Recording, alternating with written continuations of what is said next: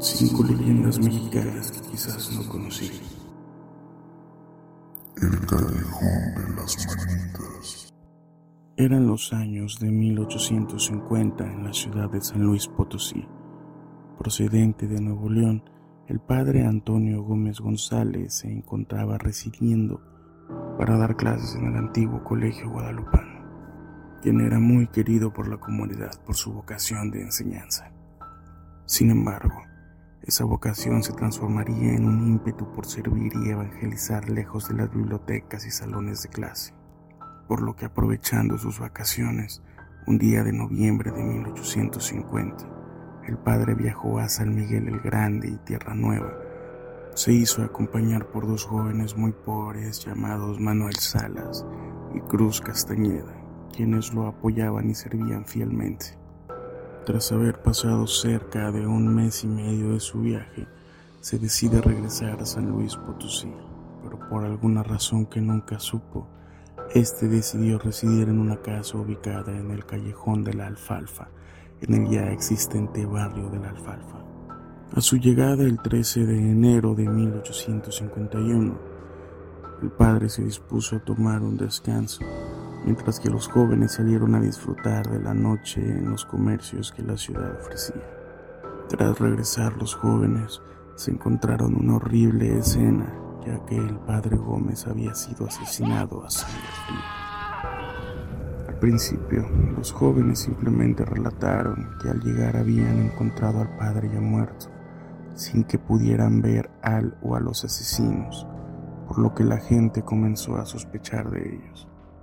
Generalmente se manejan dos versiones de la historia. La primera es que compresiones hicieron que ambos jóvenes se culparan entre sí para reconocer que ellos habrían asesinado al padre Gómez a causa de los malos tratos que éste les daba, por lo que decidieron vengarse de él. La otra versión es que realmente fueron siempre inocentes, pero la presión hizo que ambos echaran la culpa.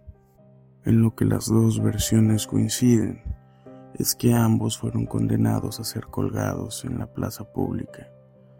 Pero además del castigo por ley, se decidió cortar las manos a ambos cuerpos y colgarlas en el callejón donde supuestamente se había cometido el crimen, con un letrero que decía, por asesino sacrilegio.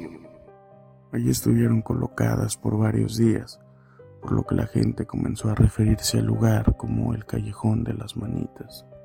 Una vez retiradas parecía que todo seguía con normalidad, pero la gente comenzó a decir que a veces se veían las manos de los muchachos colgadas en la pared o al propio padre recorriendo el callejón. Con el tiempo, la casa fue vendida y todo el terreno expropiado para dar paso a la moderna ciudad de San Luis Potosí.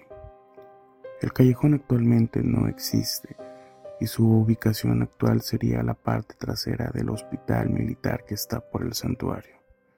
Ante la demolición del callejón, nunca más se volvieron a ver las manos colgadas, pero hay gente que dice que a veces se puede ver como manos volando en el cielo, o bien la silueta de un hombre que parece quedarse estática todo el tiempo.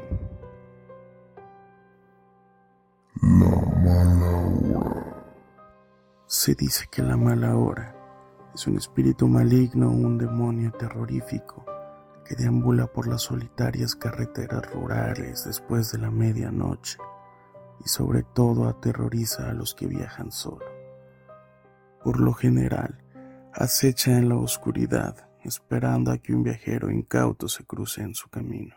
Dicen algunas personas que es más temido que el diablo.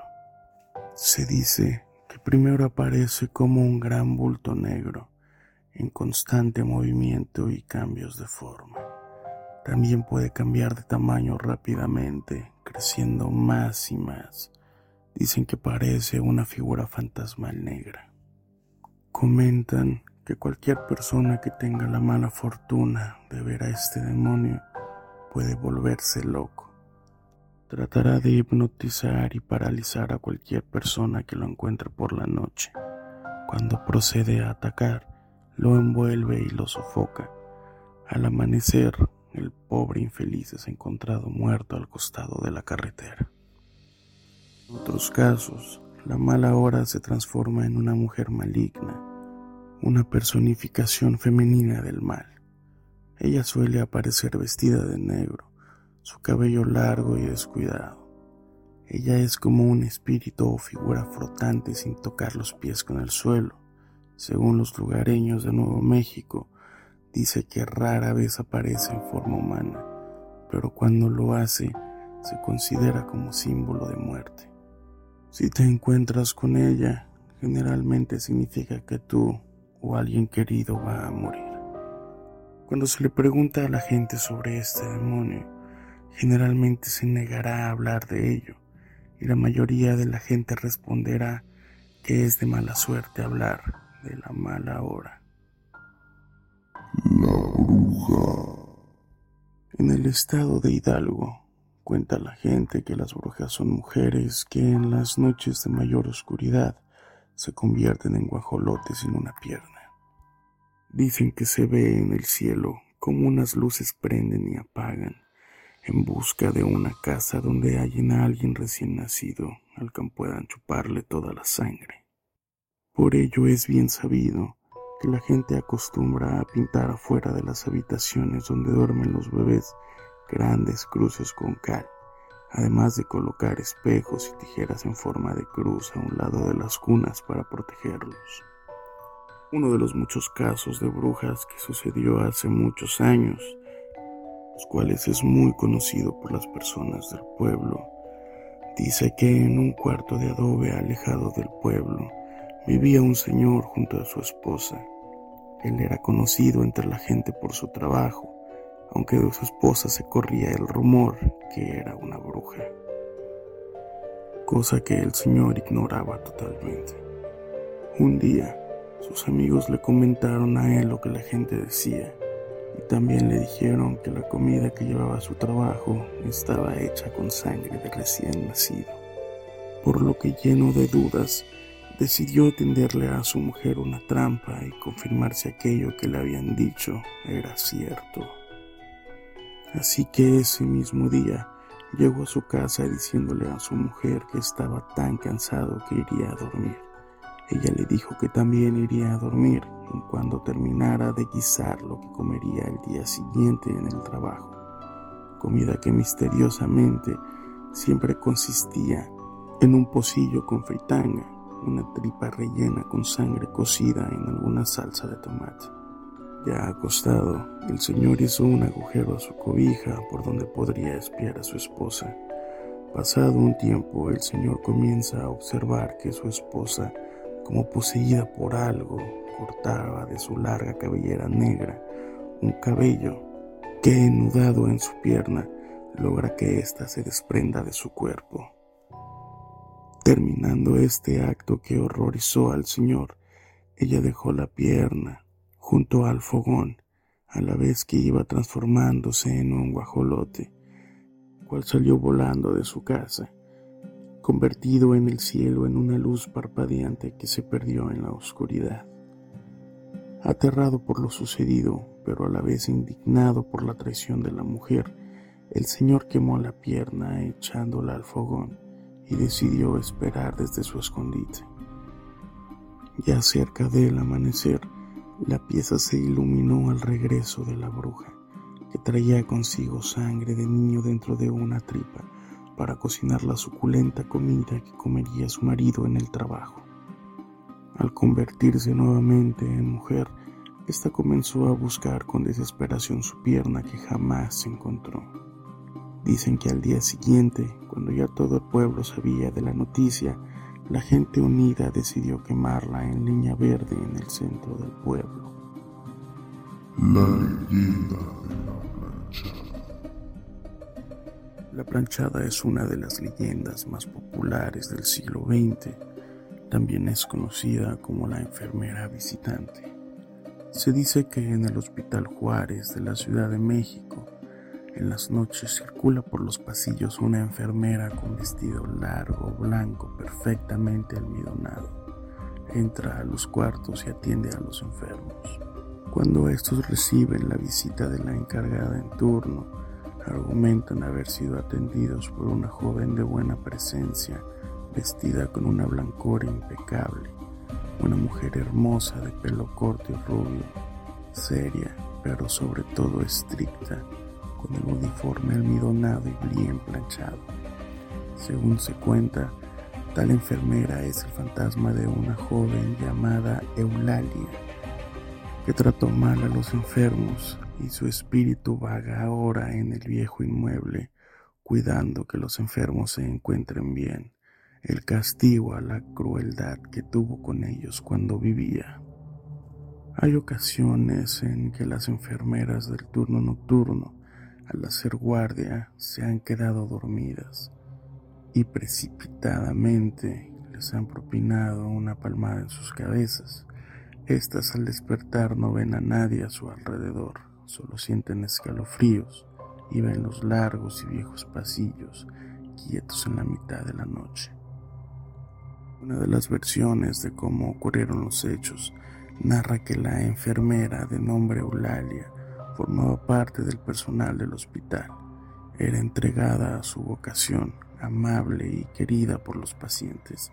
Se enamoró de un médico recién egresado que entró también al hospital, a diferencia de ella, era un tipo orgulloso y envanecido.